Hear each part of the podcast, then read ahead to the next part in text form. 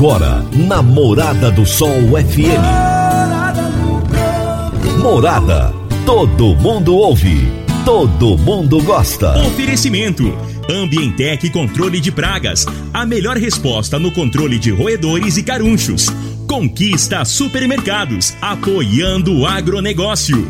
Forte Aviação Agrícola. Qualidade de verdade. Cicobi Empresarial. Há 13 anos ao lado do cooperado.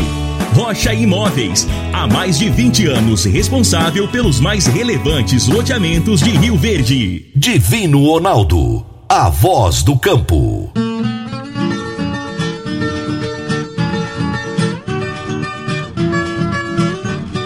Boa tarde, meu povo do agro, boa tarde, ouvintes do Morada no Campo, seu programa diário de entrevistas para falarmos do agronegócio de um jeito fácil, simples e bem descomplicado.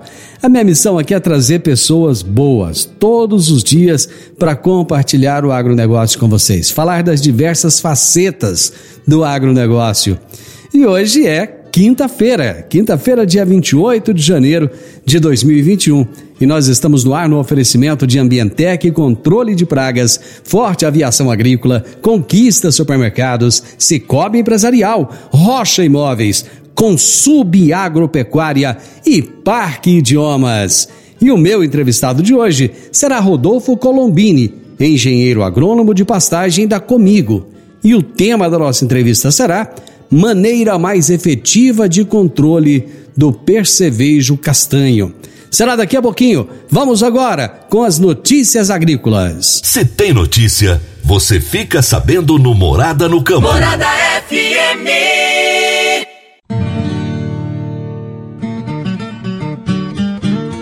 Se não houver grandes surpresas como a segunda onda da Covid-19, ainda mais intensa, o fracasso no controle da pandemia via vacina ou algum evento político adverso, espera-se que a produção agroindustrial termine 2021 em campo positivo.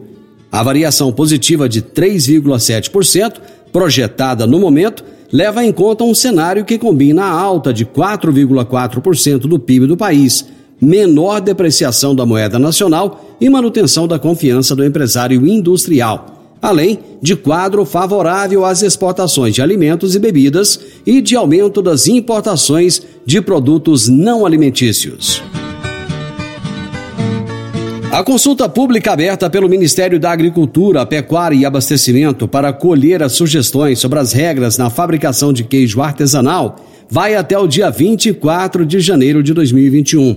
A proposta, elaborada pela Secretaria de Defesa Agropecuária, e Secretaria de Inovação, Desenvolvimento Rural e Irrigação tem como objetivo determinar as boas práticas na preparação de queijos artesanais, seguindo um modelo de protocolo com atributos de identificação e qualidade do queijo artesanal para a concessão do selo arte.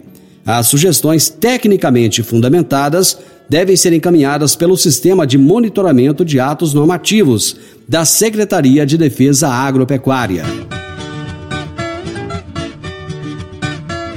Todos os criadores de animais precisam atualizar o cadastro no Sistema de Integração Agropecuária.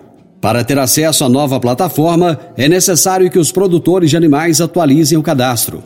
A partir de agora, apenas criadores de animais com cadastro atualizado no novo Sistema de Integração Agropecuária poderão emitir pela internet a Guia de Trânsito Animal, a GTA, documento obrigatório para transporte de animais. Realizar outras atividades de defesa sanitária animal, como comprovação de vacinação contra a febre aftosa, atualização do rebanho, entre outras.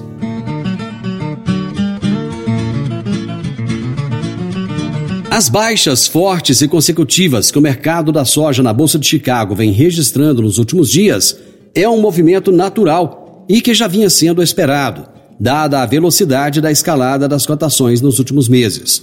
No entanto, há uma latente necessidade de racionamento de consumo, não só da soja em grão, mas do farelo e do óleo com preços que deveriam estar ainda mais elevados, para que esse movimento se concretize frente a um quadro de oferta muito limitada. Os fundos investidores vêm carregando posições compradas recordes na oleaginosa, nos derivados e também no milho e no trigo, o que os incentivou a aproveitar a oportunidade dos preços bastante altos para realizar lucros. Após o início da safra 2020-21, conturbado e marcado pela seca, as lavouras de soja do Brasil, em sua maioria, têm apresentado recuperação do potencial produtivo, com a ajuda de chuvas ocorridas entre dezembro e janeiro, abrindo espaço para que o país colha o recorde de 132 milhões e 200 mil toneladas.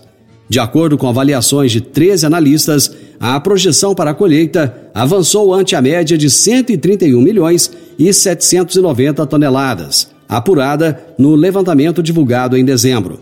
A área plantada no Brasil, maior produtor e exportador da oleaginosa, ficou praticamente estável em 38 milhões 410 mil hectares. Na comparação com a última sondagem da Reuters, a estimativa baixou em 20 mil hectares. Para mais informações do agronegócio, acesse www.portalplantar.com.br.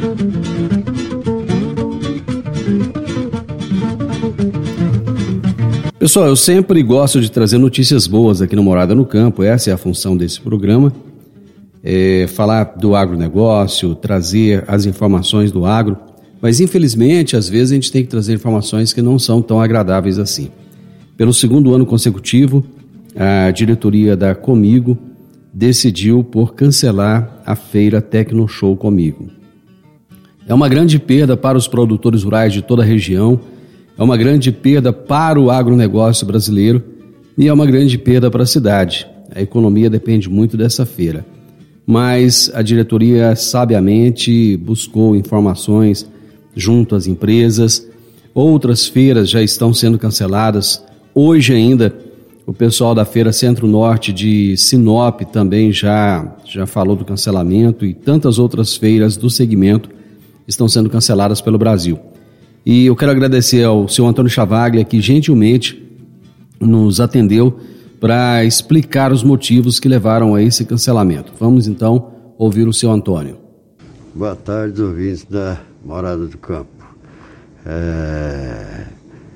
Tivemos que tomar uma decisão que automaticamente afeta Rio Verde de uma maneira geral, que é o cancelamento do Tecnoshow neste ano. É, inúmeros fatores fizeram com que a gente tomasse essa decisão por cautela, para preservar realmente é, o que está acontecendo em todas as regiões do Brasil e Rio Verde não é diferente.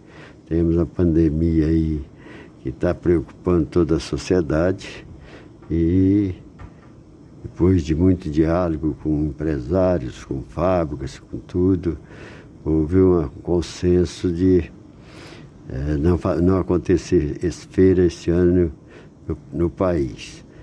É, a preocupação realmente tem é, tido todo mundo essa preocupação e a cooperativa que está inserida na sociedade como um todo, nós achamos por bem cancelar o evento.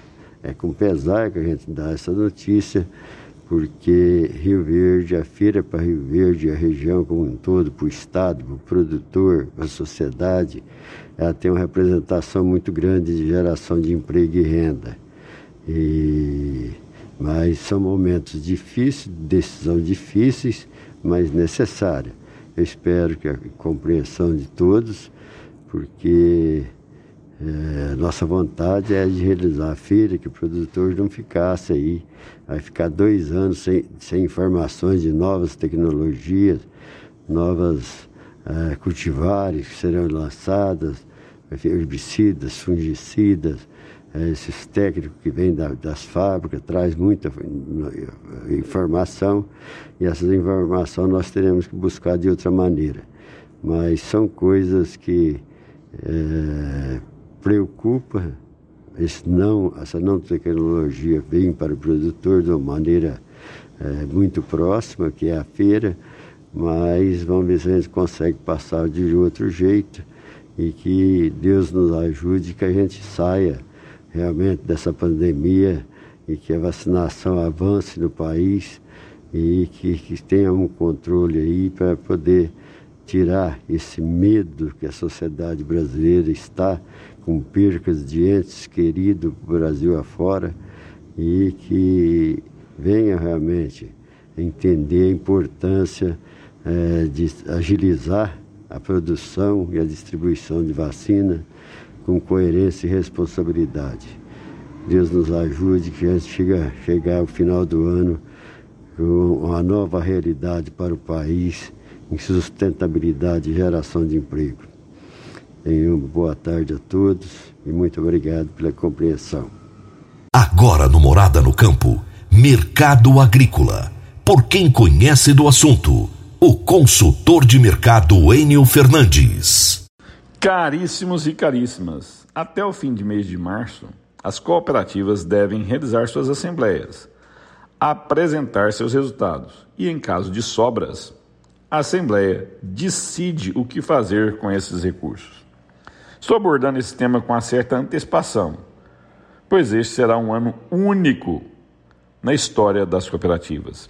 Este ano, ano de isolacionismo, que estamos distante dos nossos entes queridos, faz aflorar o individualismo, principalmente no setor empresarial. Foi um ano extremamente difícil em todos os setores mas as cooperativas, independentemente do setor, vão entregar bons resultados se comparado à ação individual de cada ente desses setores. Cooperativas de crédito, cooperativas médicas, de transporte, de construção e principalmente a de produção agrícola terão um desempenho extremamente eficiente, melhor do que os atores individualizados de cada setor. Como conhecedor do agro, Focarei meus comentários de agora em diante nas cooperativas de produção agrícolas. Caríssimos e caríssimas, com os bons resultados do agro. Este balanço que será apresentado no decorrer de 2021 tende a ser simplesmente fantástico. Com a alta dos preços das commodities e principalmente os produtores dando preferência em operações com as suas cooperativas, o cenário que se aflora é um cenário fantástico e promissor. Todos os setores têm problemas, isso é lógico. Nada é tão bom que não possa ser melhorado. Isso também vale para as cooperativas. Entretanto, quando analisamos números, analisamos o histórico, o setor cooperativista tem um papel fundamental, extremamente importante no desenvolvimento do Brasil e principalmente quando a gente fala dos pequenos e médios produtores. Vamos esperar a divulgação dos dados. Os nossos anados ainda são preliminares, mas tudo indica que o setor cooperativista vai entregar um excelente ano. As sinalizações são essas. Parabéns ao campo brasileiro. Parabéns às cooperativas. Parabéns aos produtores rurais. No final do dia, parabéns a toda a sociedade brasileira. Um excelente ano, um ano histórico para as cooperativas. Prestem atenção nos balanços a serem divulgados. Enio Fernandes, Terra Agronegócio. Obrigado. Meu amigo Enio Fernandes, grande abraço para você. Até a próxima quinta-feira. Praticamente todas as empresas do agronegócio operam internacionalmente. O momento é agora. Ser bilíngue é encontrar oportunidades em todo lugar. Você está preparado para a revolução do mercado de trabalho? A Parque Idiomas é o seu caminho que irá te preparar para abraçar essas oportunidades. Parque Idiomas, matrículas abertas. Telefone 3621-2507. 3621-2507. Breve em novo endereço. Eu disse Parque Idiomas. Dicas para você aplicar bem o seu dinheiro o Cicobi Empresarial oferece as modalidades de aplicação em RDC, que é o Recibo de Depósito Cooperativo, LCA, que é a letra de crédito do agronegócio, LCI, que é a letra de crédito imobiliário e também a poupança. Ajude o seu dinheiro a crescer aplicando no Cicobi Empresarial. Prezados cooperados, quanto mais você movimenta, mais a sua cota capital cresce. Cicobi Empresarial, a sua cooperativa de crédito. Um futuro melhor em 2021. Cicobi Empresarial, no Edifício Le Monde, no Jardim Marconal. Eu vou fazer aquele intervalo rapidinho, gente. Já já nós voltamos. Divino Ronaldo, a voz do campo.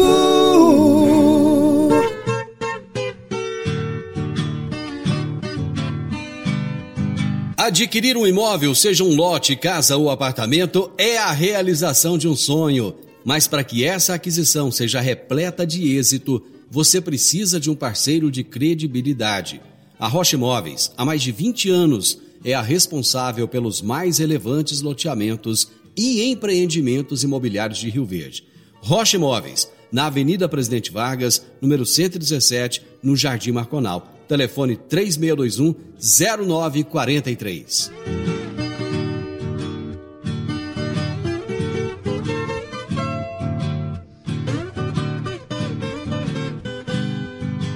Morada no campo. Entrevista. Entrevista. O meu entrevistado de hoje será Rodolfo Colombini, engenheiro agrônomo de pastagem da Comigo. E o tema da nossa entrevista será Maneira mais efetiva de controle do percevejo castanho na pastagem. Rodolfo Colombini, prazer ter você aqui no programa. Bem-vindo. É, é um prazer, Divino Ronaldo. Tudo bem? Boa tarde para todos os ouvintes aí da Morada do Sol FM.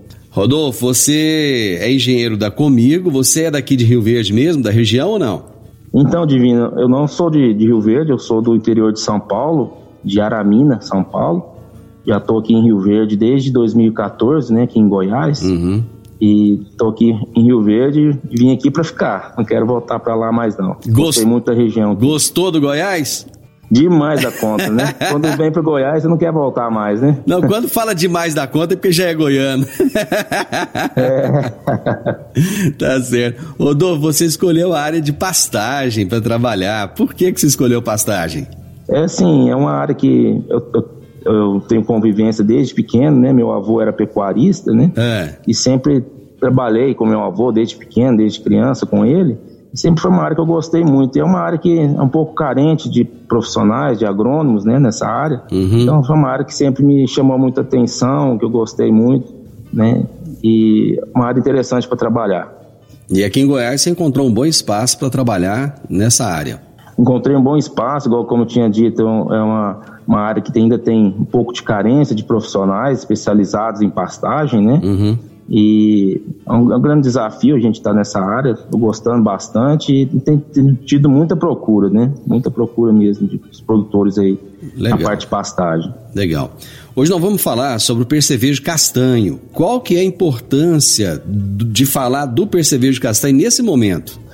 É, é muito importante estar tá falando disso sobre o percevejo castanho, porque está tendo uma ocorrência muito grande né, na região, está tendo muitos casos, né? Está tendo infestação muito alta, né, que está causando grandes prejuízos às pastagens, né? Então por isso é uma, uma oportunidade, a gente está fazendo um alerta para os produtores, para ficarem atentos, para estar tá identificando as causas na sua propriedade, né, para estar tá podendo fazer o controle. Essa, essa infestação, Rodolfo, ela, ela é um caso isolado, começou agora ou já vem de algum tempo?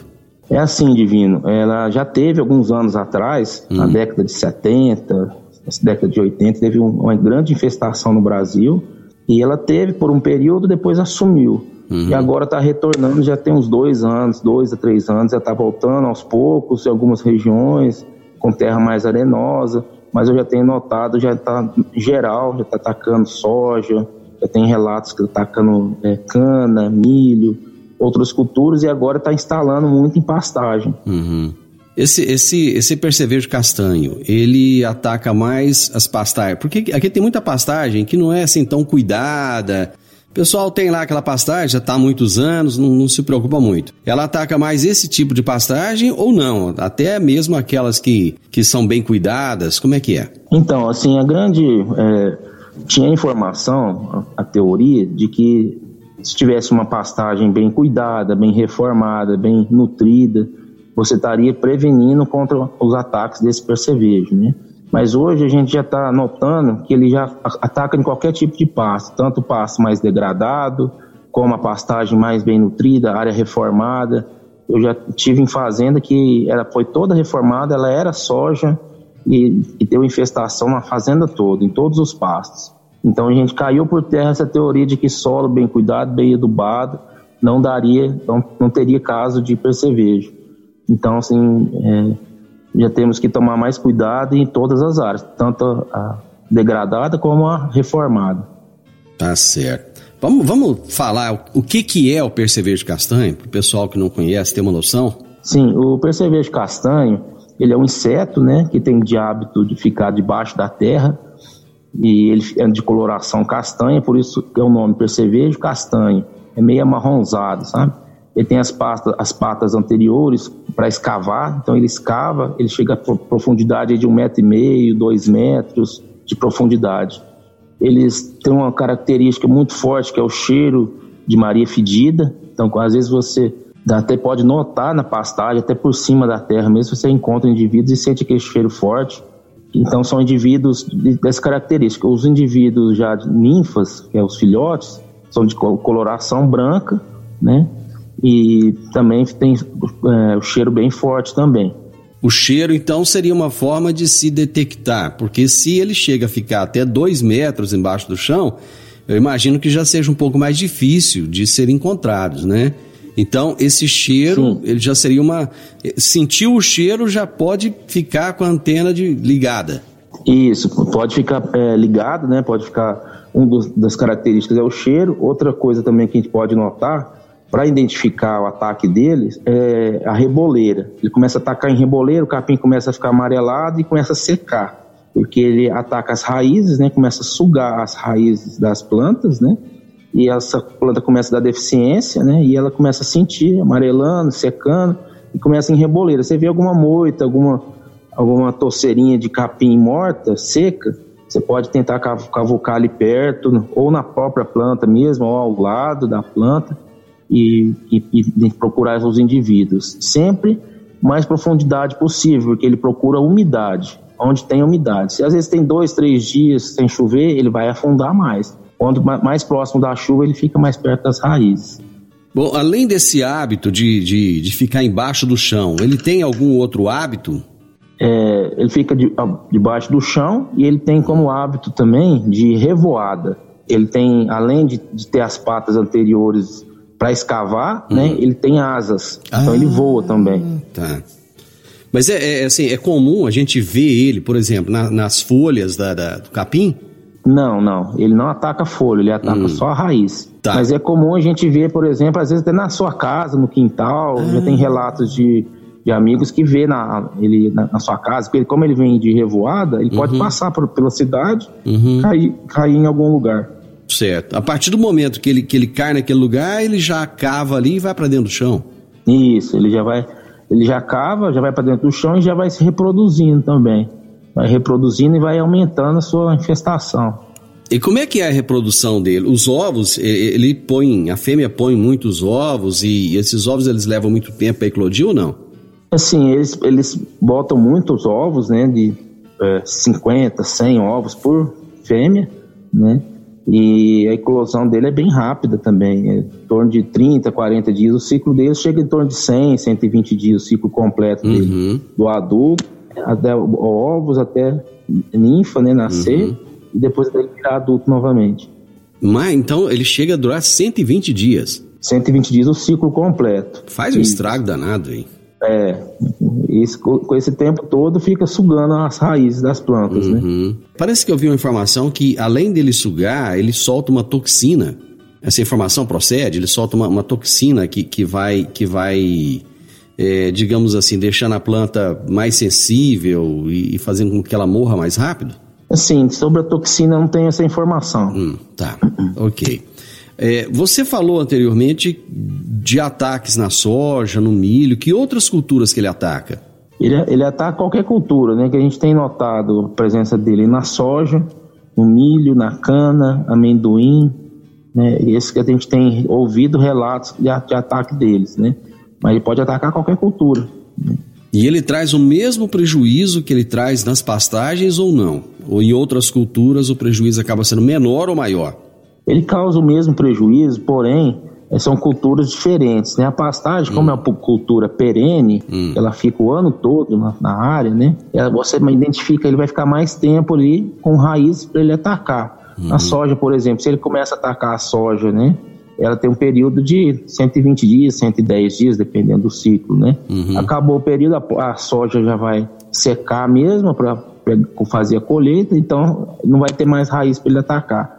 Então, teoricamente, a pastagem é uma cultura que mais, que mais preocupa porque ela fica o ano todo no solo uhum. e ela não vai ser retirada dali. Então uhum. ele vai continuar ali na terra, vai continuar sugando a raiz o tempo todo, enquanto tiver umidade no solo. Tá. Então deixa eu ver se eu entendi. Por exemplo, digamos, digamos que ele esteja atacando uma, uma soja. Aí tem, tem a colheita, aí tem o plantio do milho, até que aquele milho venha a crescer, esse, esse inseto ele fica sem alimento, é isso? Ou então, digamos, colheu, colheu o milho ali, vai ter um vazio sanitário, daquele período o solo vai ficar descoberto. Aí ele não teria alimento nesse período. É mais ou menos isso? Isso, com certeza. Entre esse período e colheu a soja, né? Colheu a soja uhum. até o plantio do, do, milho, até o enraizamento do milho, ele vai ficar sem comida. Uhum. Então pode ser que ele continue no solo, aguardando que tem, venha uma outra cultura, pode ser que ele vá embora procurar outro lugar. Uhum. Então a gente não sabe exatamente qual, qual que vai ser a reação dele, né? Uhum. Mas a gente sabe, por exemplo, depois que colheu o milho, a terra vai ficar ali em, pousio, teoricamente, se não for uhum. feito nenhum tipo de de cultura, às vezes pode colocar uma semente de pastagem também, após o milho, né, ou junto com o milho depois ficar. Então, assim, é importante, é, no intervalo dessas culturas, se ficar sem nada, a gente não sabe se ele vai continuar na terra ou se ele vai procurar outro lugar, né? Uhum. Então, a gente não tem tanta, assim, informação técnica sobre isso, uhum. tanta comprovação científica sobre isso. Não, não existe muitos estudos a respeito desse percevejo, não? Ou, ou já existem muitos estudos? Existem muito poucos estudos. Eu sei que está tendo um estudo, uma, uma, um estudo científico que está sendo feito para a doutora Fabrícia, hum. da Embrapa de Campo Grande, Mato Grosso do Sul. Ela está fazendo um trabalho de pesquisa sobre o percevejo castanho, mas ainda não foi concluído.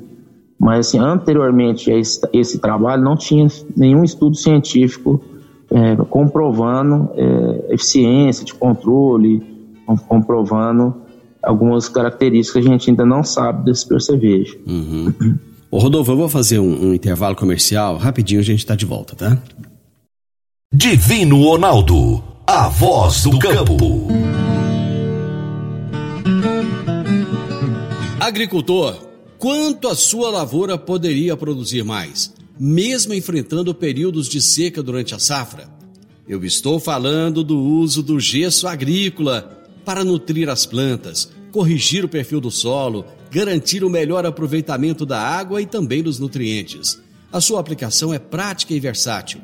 E o melhor, com excelente custo-benefício. Utilize gesso agrícola da Consub Agropecuária e tenha mais segurança na sua safra. Entre em contato com a Consub pelo telefone 34 33 34 7800. Eu vou repetir: 34 3334 7800 ou procure um de nossos representantes. Eu disse, gesso agrícola é da Consub Agropecuária. Morada no campo. Entrevista. Entrevista. Hoje eu estou conversando com Rodolfo Colombini, engenheiro agrônomo de pastagem da Comigo.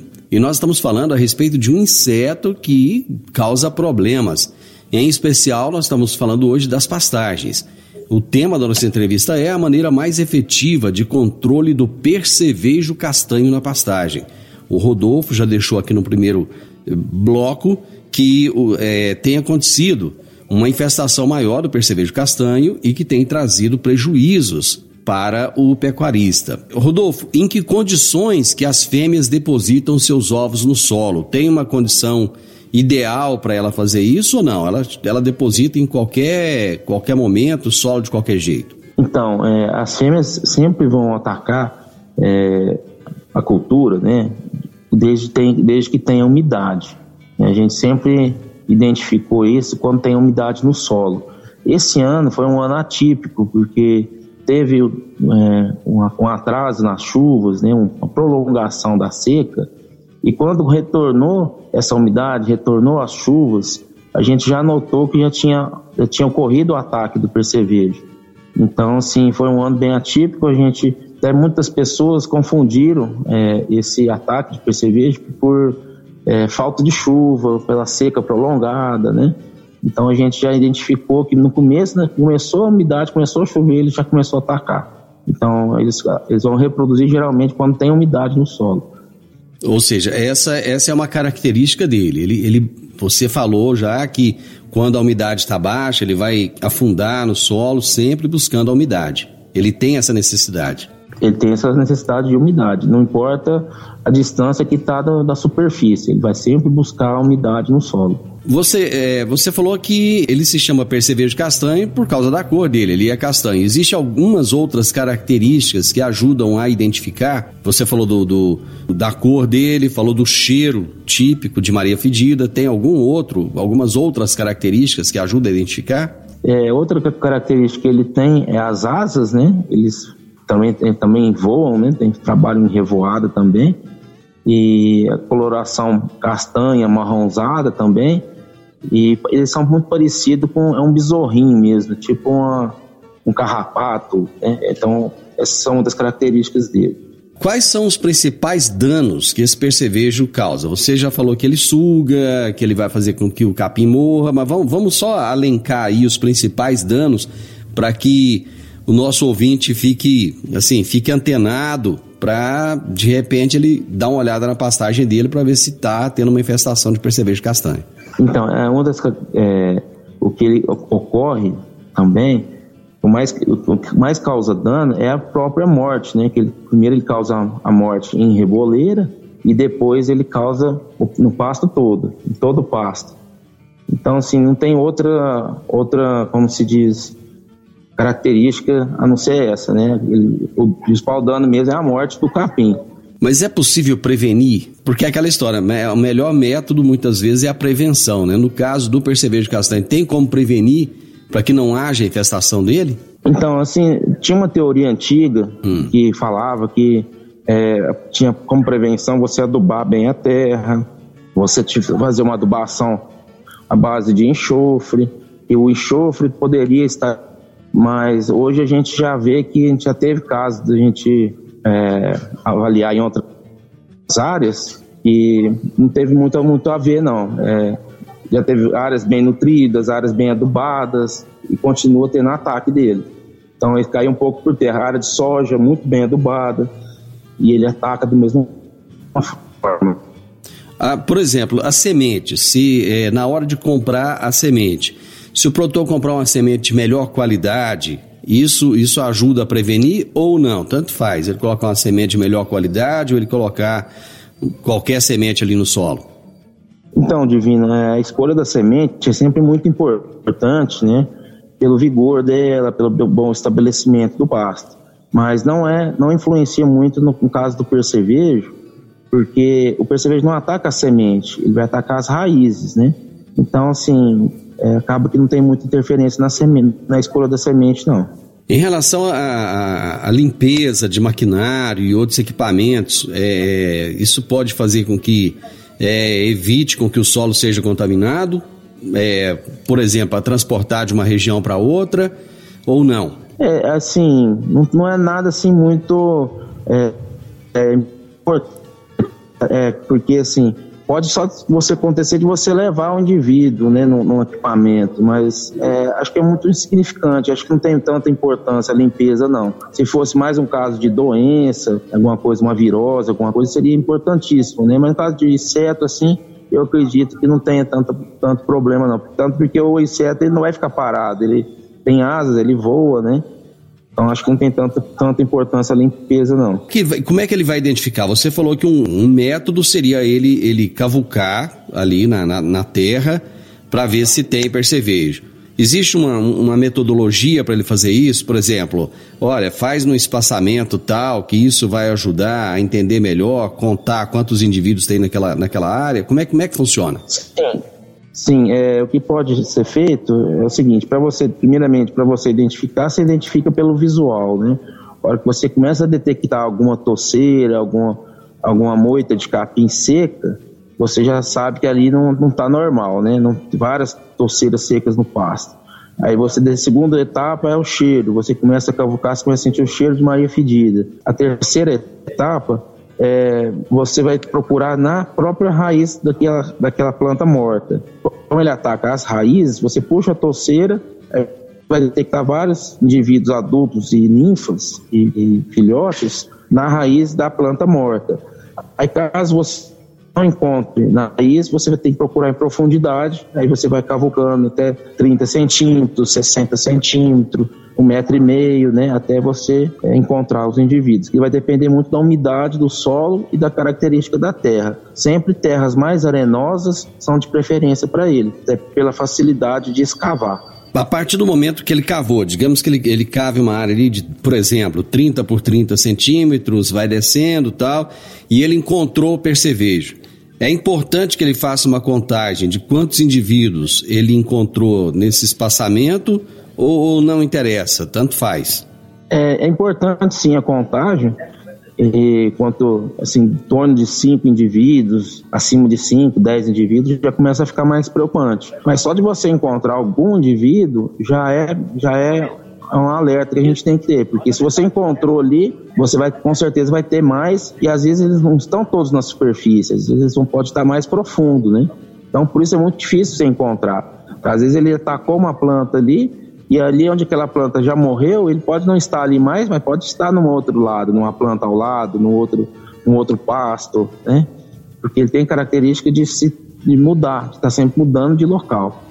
Então pode acontecer da, da, da, do pecuarista ir lá, cavucar, achar, por exemplo, três, quatro, cinco indivíduos, mas na realidade, se ele fosse aprofundar, ele encontraria ele muito mais. Ou se ele fosse para a planta ao lado, ele poderia encontrar muito mais do que está naquele local. É mais ou menos isso? Isso, isso mesmo, Divino, é exatamente isso. E a gente não tem como a gente saber, porque não tem uma área conhecida, né? Vamos supor que é uma pastagem de 50 hectares, 100 hectares. Então você vai procurar ali, vai procurar agulha no palheiro, né? Então você não sabe exatamente onde eles estão, né? Então você, o que você primeiramente onde você vai procurar é onde a planta morreu. Se ali é na, onde a planta morreu não tem indivíduo, ou ele está mais profundo, ou ele saiu para um outro local próximo ao lado, né? Uhum. Daquela planta morta. Tá certo. Eu vou fazer mais um intervalo, Rodolfo, e a gente volta já já falando a respeito do controle desse, desse inseto. Do campo.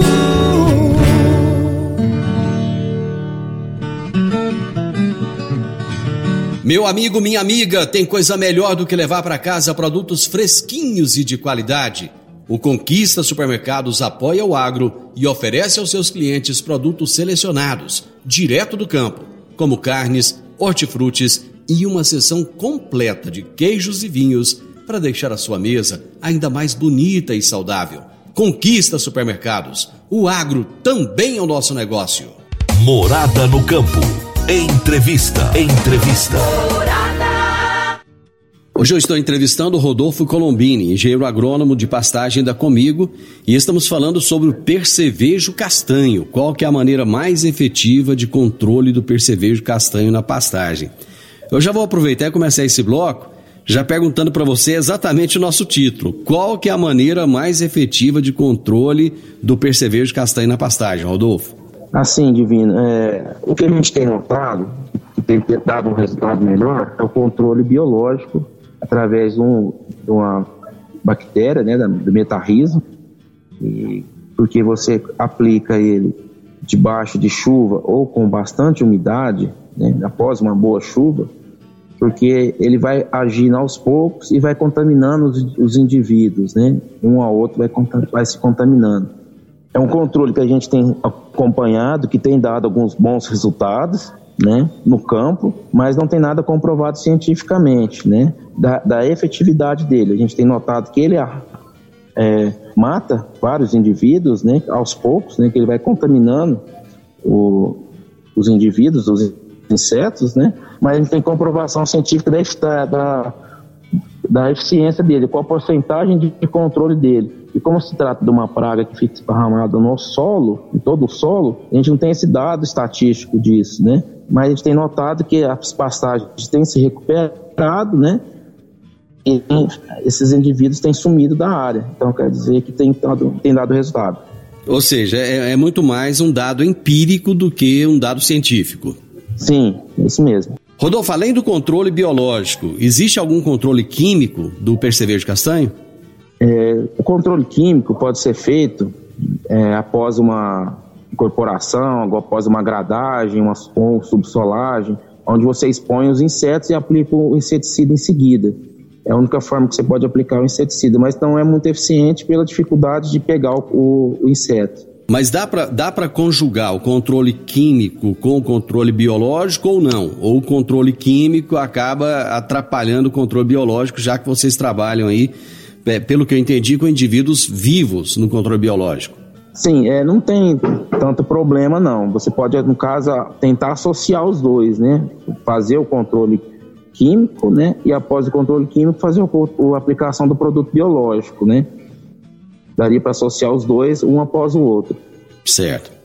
Rodolfo, alguma informação a mais que você acha que seja importante destacar para o pecuarista que está nos ouvindo agora? Eu gostaria muito de enfatizar, né, do, do produtor, do pecuarista, procurar uma assistência técnica especializada, se tiver alguma dúvida, né, e procurar a gente aqui da Comigo, que a gente está à disposição para estar tá avaliando, para estar tá olhando essas áreas, né, não deixar esparramar pelo, pelo pasto todo. Você notar que alguma, alguma torceira que esteja secando, que esteja morrendo, procurar o especialista para dar uma olhada, para estar tá avaliando a área.